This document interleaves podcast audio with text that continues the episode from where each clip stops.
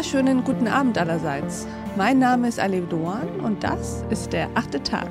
Schön, dass Sie dabei sind. Digitale Kommunikation, nicht nur, aber auch auf Social Media, ist aus unserem Leben nicht mehr wegzudenken. Doch wie gut beherrschen wir sie eigentlich? Wir Erwachsenen, aber auch unsere Kinder. Haben wir im Fall von Cybermobbing zum Beispiel Ideen und Strategien, wie wir damit umgehen können oder machen uns Situationen wie diese immer noch sprachlos? Darüber sprechen wir mit unserem heutigen Gast. Herzlich willkommen im achten Tag, Mirjam Jansen. Hallo. Mirjam, würdest du dich uns kurz vorstellen? Ja, erstmal vielen, vielen Dank für die Einladung. Ich freue mich sehr, heute hier dabei zu sein. Mein Name ist Mirjam Jansen und ich bin Social Media Managerin in der Hauptsache im Gesundheitswesen. Ich bin große Befürworterin der digitalen Kommunikation und das ist auch der Grund, warum ich mir Hashtag Minago e.V. überlegt habe und das mit meinen beiden Kolleginnen auch verwirkliche. Und genau darüber wollen wir heute sprechen, über dein Engagement für die Kommunikation im digitalen, aber auch gegen Cybermobbing. Erzähl uns doch mal, was dich eigentlich antreibt. Ja, also ganz besonders antreiben tut mich letztendlich ein Fall, der uns am Herzen liegt, denn das kommt aus unserem Bekanntenkreis. Das ist ein heute 18-jähriger junger Mann, der mit 15 übers Internet ein Mädchen kennengelernt hat und sie haben sich dann für ein erstes Date verabredet. Und als dann der 15-jährige Junge zu seiner Mama sagte, ich treffe mich jetzt mit dem Mädchen, das ich kennengelernt habe, war sie natürlich erstmal skeptisch und hat gesagt, Mensch, wäre das nicht erstmal besser, wenn ihr euch irgendwo trifft, wo auch mehrere Leute sind und jemand dabei ist. Und der Junge sagte, ach Mensch, das ist so eine nette, jetzt macht ihr nicht so viel Sorgen. In Wirklichkeit war das aber tatsächlich eine Falle und dieser Treffpunkt war ein Hinterhalt und es hat eine Gruppe Jugendlicher auf diesen Jungen gewartet und ihn krankenhausreif geschlagen. Er, er litt mehrere Brüche und ähm, das ist wirklich ein Fall, der uns ergriffen hat und wir überlegt haben, das kann doch nicht so weitergehen. Das ist ja nicht der einzige Fall. Es gibt so viele Fälle und wir haben in unserem Team auch wirklich ganz tolle Mitarbeiterinnen, die ehemals Cybermobbing-Opfer waren und äh, sich deswegen für uns auch mit einsetzen, um die positiven Effekte des Social Medias hervorzuarbeiten und um proaktiv und präventiv gegen Cybermobbing zu arbeiten. Und wie das geht, das wollen wir mit Minago einmal zeigen. Und das wollen wir heute auch besprechen. Lass uns mal ganz kurz bei dem Fall bleiben, den du gerade beschrieben hast. Das ist ja wirklich ein krasser Fall. Über welches Netzwerk ist das passiert? Das ging über, über tatsächlich über WhatsApp. Das war eine Gruppe. Oft ist es ja so, du, es gibt WhatsApp-Gruppen und die werden dann geteilt. Es werden Leute da aufgenommen und die kennt dann einfach keiner. Und in diesem Fall war das auch so. Das war eine WhatsApp-Gruppe. Da kam dann mit einem Pseudonym jemand dazu. Die haben sich dann verabredet in, ein, in eine eigene WhatsApp-Gruppe oder in einen privaten Chat und haben sich kennengelernt, haben sich gegenseitig Bilder geschickt und ja, und so kam ein privates Gespräch zugange und irgendein Vertrauen wurde hervorgerufen und dann hat sich dieser Junge mit diesem Mädchen, was kein Mädchen war, verabredet. Ne? Und so ist das gekommen. Und da beginnt auch schon Social Media mit WhatsApp. Und, ja, das ist nämlich krass, ja. weil ich würde zum Beispiel WhatsApp gar nicht als Social Media wirklich identifizieren, sondern als eine andere Form von SMS schreiben.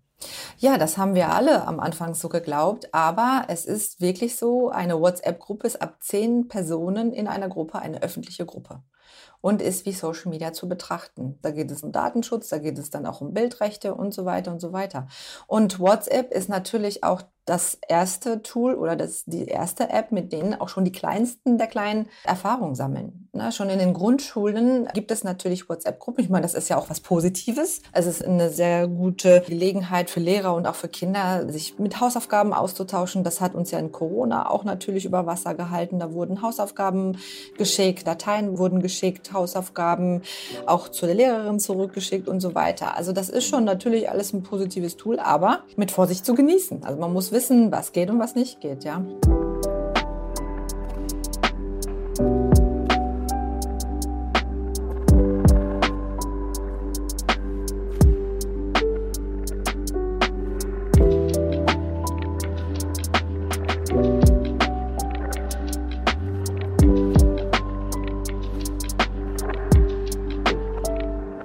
Lass uns bei dem Fall mal überlegen, wie es im besten Falle abgelaufen wäre. Also angenommen, ähm, der Sohn sagt eben, ich habe da dieses Mädchen kennengelernt. Wie, wie müssen Eltern, wie können und sollten Eltern dann reagieren? Also ich würde tatsächlich immer dazu raten, dass also immer in einem öffentlichen Raum. Also ich würde erstmal selber äh, die Nummer checken, glaube ich. Ich würde da anrufen oder ich würde, äh, ich meine, weil das ist ja, wenn du mit einem Pseudonym reinkommst, ich würde das erstmal checken. Ja, also ich würde da Kontakt zu aufnehmen und ohne, dass ich einen persönlichen Kontakt herstellen kann als Mutter, würde ich schon gar nicht mein Kind zu so einem Treffen gehen lassen. Das ist schon das Erste. Das heißt, du würdest sagen, okay, gib mir mal die Nummer, wir reden jetzt mal mit dieser Person, mit diesem Mädchen. Ja, ganz mhm. genau. Auch gerne im Beisein natürlich meines Kindes, aber ich würde einen persönlichen Kontakt aufnehmen. Unsere Kinder sind natürlich, einfach weil ich ja Social Media Managerin bin, schon so weit gebrieft, dass die fremde Nummern schon gar nicht annehmen. Sie sind insoweit gebrieft, dass in WhatsApp-Gruppen, dass keiner dort zugelassen wird, den man nicht kennt, einfach ein Fremder oder so. Ne? Das gibt einfach ein paar Regeln, die klar sein müssen von Anfang an. Gruppenregeln. Ne? Und ich würde natürlich das erstmal prüfen und dann wiederum, wenn ich natürlich einen persönlichen Kontakt dann zu dem Kind hatte, möglicherweise noch vielleicht auch zu einem Elternteil, dann würde ich auch immer noch sagen, er trifft euch in der Gruppe irgendwo oder in einem öffentlichen Raum. Mhm. Ja, also ich würde genau wissen wollen, wo trifft ihr euch? Ich frage mich jetzt gerade, ist das ein Social-Media-Thema oder ist es nicht ein Gewaltpräventionsthema bei Jugendlichen und auch so ein bisschen ein psychologisches Thema? Ja, das ist natürlich, das eine greift immer in das andere mit ein. Ne? Ich glaube, man kann es nie ganz getrennt betrachten. Das fängt ja schon im Kleinsten an. Und das ist ja auch der Grund, warum wir das machen. Wir versuchen mit Minago und mit unserem Workbook, das, ist, das im Dezember erscheinen wird, versuchen wir wirklich schon ganz früh einzuleiten und zu sensibilisieren worauf muss ich achten, welche, welche Tipps muss ich beachten und was dürfen Eltern überhaupt? Ja, viele Eltern sind total verunsichert. Was, darf ich oder was darf ich nicht? Also sprich, Hast du da so ein Beispiel, was Eltern manchmal zum Beispiel denken, sie dürften das gar nicht, obwohl sie es ganz klar dürfen? WhatsApp-Gruppennachrichten checken zum Beispiel. Ja, also sobald ein Kind ein eigenes Smartphone bekommt, in der WhatsApp-Gruppe ist, dann hören sie erstmal ein Hörspiel darüber. Dann ist der nächste Schritt, ach, das ist, hat ja auch eine Weckerfunktion und nehmen das Smartphone schon mit ins Kinderzimmer über Nacht. Das ist schon etwas, was ich bei kleinen Kindern nicht befürworten würde. Und viele Kinder sagen, aber ich möchte doch noch ein Hörspiel hören und dann stelle ich mir doch noch einen Wecker und so weiter. Und ich bin aber keine, keine Psychologin oder Erzieherin oder so, sondern ich als Mutter empfehle und als Social Media Managerin sage, das hat ab einem gewissen Zeitpunkt bei kleineren Kindern einfach nichts im Kinderzimmer zu suchen. Denn das ist ja das Problem. Wenn Cybermobbing beginnt, beginnt es oft im erstmal im ganz, ganz, ganz Kleinen. Und das kriegen wir gar nicht mit, wenn wir es nicht checken. Wir empfehlen zum Beispiel tatsächlich auch den Eltern, einen Handyvertrag zu machen mit ihren eigenen Kindern. Das wird es auch zum Beispiel als Beispiel auch in unserem Buch geben, wo wir empfehlen oder wo man Beispiele ähm, sich rausnehmen kann, was muss ich mit meinem Kind vereinbaren, sobald es ein Smartphone hat. Du hattest eben gesagt, Cybermobbing fängt im ganz Kleinen an. Wie klein kann es denn anfangen? Also wo würdest du sagen, das sind schon so erste Alarmsignale, dass es da in eine falsche Richtung sich entwickelt? Ja, das kann ich auch noch ein eigenes Beispiel äh, mhm, erzählen. Mhm, also das war in der Grundschule, wir haben dann mit der Grundschullehrerin gesprochen, gesprochen bei unserem ersten Kind. Wann ist der richtige Augenblick für ein Smartphone? Meist ist es dann die Überleitung zur nächsten führenden Schule, dass Eltern sagen, so, jetzt möchte ich gerne, dass mein Kind ein Smartphone bekommt, damit es erreichbar ist. Die Mama geht vielleicht dann auch wieder arbeiten und das ist ein sicheres Gefühl, wenn das Kind ein Smartphone bekommt oder ein Handy. Also es muss ja nicht immer ein Smartphone sein. Und wir haben damals mit der Grundschullehrerin überlegt, ja, es macht vielleicht Sinn, aber schon ein halbes Jahr vor dem Schulwechsel, einfach damit die Aufmerksamkeit nicht beim Schulwechsel auch noch auf dem Handy liegt, sondern na, dass man vorher schon den Umgang damit lernt, damit man beim Schulwechsel sich auf die Schule konzentriert, auf die neuen Schüler, auf die neuen Lehrer, auf die neue Umgebung. Und so war es, dass einige damals ein Smartphone bekamen und dann natürlich in die WhatsApp-Gruppe eingeladen wurden. Und dann werden kleine GIFs geschickt am Anfang. Die sind dann ganz lustig. Das ist dann zum Beispiel. Von wem werden die eingeladen in so Gruppen? Also die entscheiden dann gemeinsam, wir machen jetzt eine WhatsApp-Gruppe, okay. wir mhm. Kinder, und das ist dann die, der Also Freundeskreis. Freunde. Erstmal der Freundeskreis, ja. ne? Und dann fangen sie sich natürlich erstmal an, Bilderchen zu verschicken und, und dann auch GIFs. Und in den GIFs gibt es dann manchmal auch so GIFs, die von einem, bei einem behinderten Kind, der eine komische Zipfelmütze aufhat. Und dann wird darüber gelacht. So, das ist das ganz Kleine. Nichts, ein ganz kleines Bildchen, was ein GIF ist. Und das empfinde ich schon eigentlich als eben das Kleine, wo schon Mobbing beginnt. Mhm. Mhm. Ja, ja und da habe ich dann damals schon direkt Aufklärung auch in der Klasse gemacht, dass das zwar lustig ist und wir denken uns manchmal noch nichts mehr dabei. Auch wir Eltern nicht. Aber da muss man schon die Kinder sensibilisieren. Das ist nicht in Ordnung. Guck mal, du lachst über ein GIF, was ein behindertes Kind ist. Und das kannst du nicht machen. Oder es werden nur äh, Geschlechtsteile halt geteilt. Ne? Ich weiß nicht, ob das jetzt öffentlich ist, aber das ist dann auch schon lustig. Und da fängt das schon an und da muss man ansetzen und mit den Kindern drüber sprechen. Man merkt ja jetzt schon an den Beispielen, die du genannt hast, dass es ja so ein allumfassendes Thema ist. Also das ist ja keins, das sich nur im Privaten abspielt. Das ist auch keins, das sich nur in der Schule abspielt oder nur Eltern oder nur Schüler oder nur Lehrer betrifft, sondern irgendwie alle. Und wie so oft bei solchen Themen gibt es dann so ein Hin- und Herschieben von Verantwortung. Ist das jetzt Bildungsarbeit? Dann gehört es in die Schule, sagen zum Beispiel dann manche Eltern. Das gehört zu einer guten Kinderstube und muss im Elternhaus geleistet werden, sagen zum Beispiel Lehrer. Haben wir also beim Thema Medienkompetenz so ein bisschen ein Zuständigkeitsproblem? Ja, haben wir.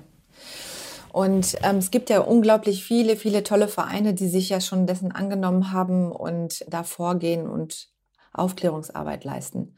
Aber genau das ist genau das Problem. Wenn Cybermobbing entsteht, dann ist ja das Kind schon in den Brunnen gefallen. Und die Eltern sind natürlich sofort besorgt und sagen, Cybermobbing, Aufklärung ist Schulsache, weil es oft in der Schule beginnt.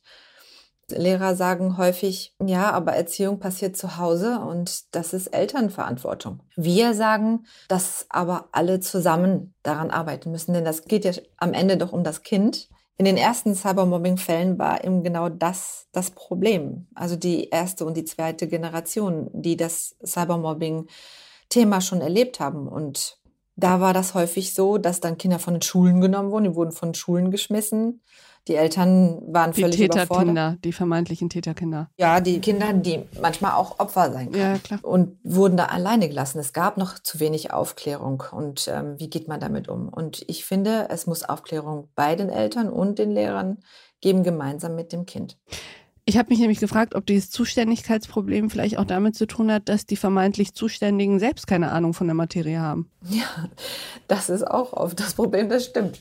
Eltern sind oft überfordert, ähm, weil die Kinder sie digital oft schon überholen und schneller und besser wissen, wie man mit einem Smartphone umgeht. Wenn es dann schon um soziale Netzwerke dann geht, äh, also erstens sind unsere Kinder mittlerweile in ganz anderen sozialen Netzwerken unterwegs, als wir es noch sind. Wir sind noch bei Facebook oder bei Instagram. Unsere Kinder sind schon bei TikTok und Snapchat und vor allen Dingen in der Gaming-Szene unterwegs. Also sie vernetzen sich mittlerweile eigentlich über die Gaming-Szene, hm. verabreden sich darüber und treffen sich dort auch.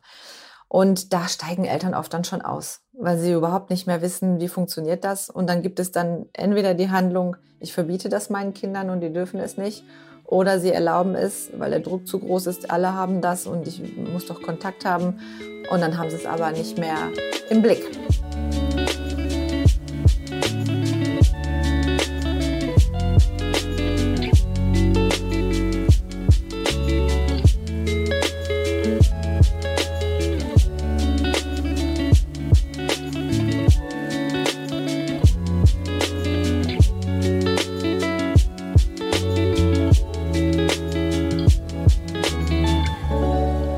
Also ich muss sagen, ich kann die Argumente beider Seiten verstehen. Also ich kann Lehrer verstehen, die sagen, das muss im Elternhaus geleistet werden, denn de facto ist es ja so ein bisschen auch die Frage von Verhalten und Benehmen und Erziehung und es ist nun einmal unanständig und nicht richtig, andere Leute zu piesacken und zu mobben, egal ob das jetzt in einem Chat passiert oder auf dem Schulhof. Und dafür sind natürlich Eltern zuständig, dass ihre Kinder anständige und feine Menschen sind. Auf der anderen Seite ist natürlich dieses Thema, gerade mit den digitalen Netzwerken, den, den Strukturen auch, die dahinter stecken, so komplex, dass diese Form von Bildungsarbeit und auch ja, Medienkompetenz tatsächlich schon stärker in den Schulen verankert werden müsste. Richtig. Und das sehe ich auch so. Natürlich äh, findet Erziehung zu Hause statt. Und deswegen sagen wir auch, unser, unsere Arbeit hat einen Arbeitstitel. Wir sagen äh, Social Media Knigge. Denn wir müssen das Benehmen auch beibringen. Ich hatte äh, öfters schon mal das Beispiel genannt, wir bringen unseren Kindern das Essen mit Messer und Gabel bei. Und mit Messer und Gabel kann man sich auch verletzen, aber wir bringen den Umgang mit dem Smartphone oder den sozialen Kanälen oder mit den digitalen Medien nicht bei, ja, mhm. weil wir es einfach nicht wissen. Und Deswegen, natürlich, Erziehung passiert zu Hause. Wir bringen den Kindern bei, wir essen am Tisch und wir essen mit Messer und Gabel und wir sitzen gerade, wir putzen uns mit der Serviette die Finger ab oder den Mund und wir benehmen uns. Wir sagen Bitte und wir sagen Danke und so weiter. Aber wir müssen auch unseren Kindern beibringen, das Handy hat auf dem Esstisch jetzt nichts zu suchen, sondern wir nehmen uns jetzt die Zeit und, und tauschen uns aus. Das Handy hat jetzt auch nichts in deinem Bett zu suchen, sondern du gehst schlafen und so weiter und so weiter. Und, und natürlich in der Schule muss man die Medienkompetenz beibringen. Also wir haben ja natürlich auch Vorteile daraus und darum geht es uns auch. Also es geht nie darum, die negativen Seiten klarzustellen, sondern zu sagen, wir wollen vermeiden, hm. dass sie die negativen Erfahrungen machen mit Beispielen und wie können wir es, wie können wir es vermeiden. Und deswegen gehört für mich natürlich die digitale Kommunikation oder beziehungsweise die digitale Bildung auch in die Schulen. Also wir müssen da von Anfang an schon mitarbeiten, mitdenken und im Corona haben wir es ja erlebt, dass wir es brauchen. Ja, dass Kinder sozusagen die digitalen Medien nicht nur nutzen und konsumieren, sondern in einem ersten Schritt sie überhaupt durchdringen und wirklich, wirklich verstehen.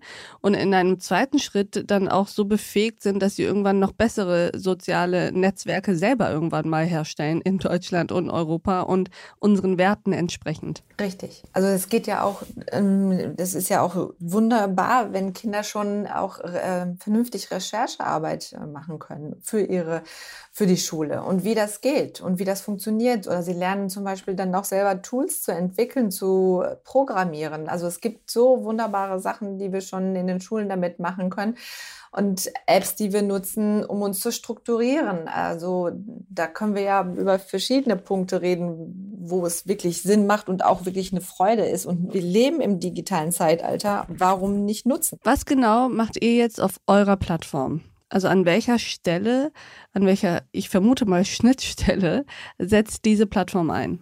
Genau, also unser Ziel und unsere Hoffnung äh, ist, dass wir natürlich Minago als eine zentrale Plattform erreichen können und auch so sehen. Also wir wollen und wir haben schon einige Kooperationspartner mit in unserem Boot und wir würden gerne natürlich alle, die digitale Bildung und Aufklärung machen, auf unserer Seite verlinken und dass wir eine zentrale Anlaufstelle haben für Eltern, für Lehrer und für Kinder. Das ist unser Herzenswunsch und ich hoffe, dass es uns gelingt. Denn wenn wir als Eltern oder auch als Lehrer recherchieren, wir finden natürlich ganz viel. Aber wir wollen vorfiltern und das Beste hervorheben und sagen, hier könnt ihr euch Hilfe holen, hier könnt ihr euch vernünftig aufklären lassen. Und auf der anderen Seite, hier findet ihr super Materialien, die ihr auch in Schulen einsetzen könnt mhm. und, und, und. Also sowohl Prävention als auch Ad-Hoc-Hilfe. Ja, ganz genau. Dann würde ich sagen, liebe Mirjam Jansen, wünschen wir dir und der Plattform erstmal alles Gute. Vielen Dank, dass du im achten Tag warst. Ja, vielen Dank, dass ich da war, sein durfte. Es hat mir viel Freude gemacht. Sehr gut, mir auch. Und ich danke auch Ihnen, liebe Hörerinnen und Hörer, fürs Mithören und Mitdenken. Und ich würde mich freuen, wenn wir uns im nächsten achten Tag wieder begegnen. Bis dahin, auf sehr, sehr bald. Ihre Alef Doan.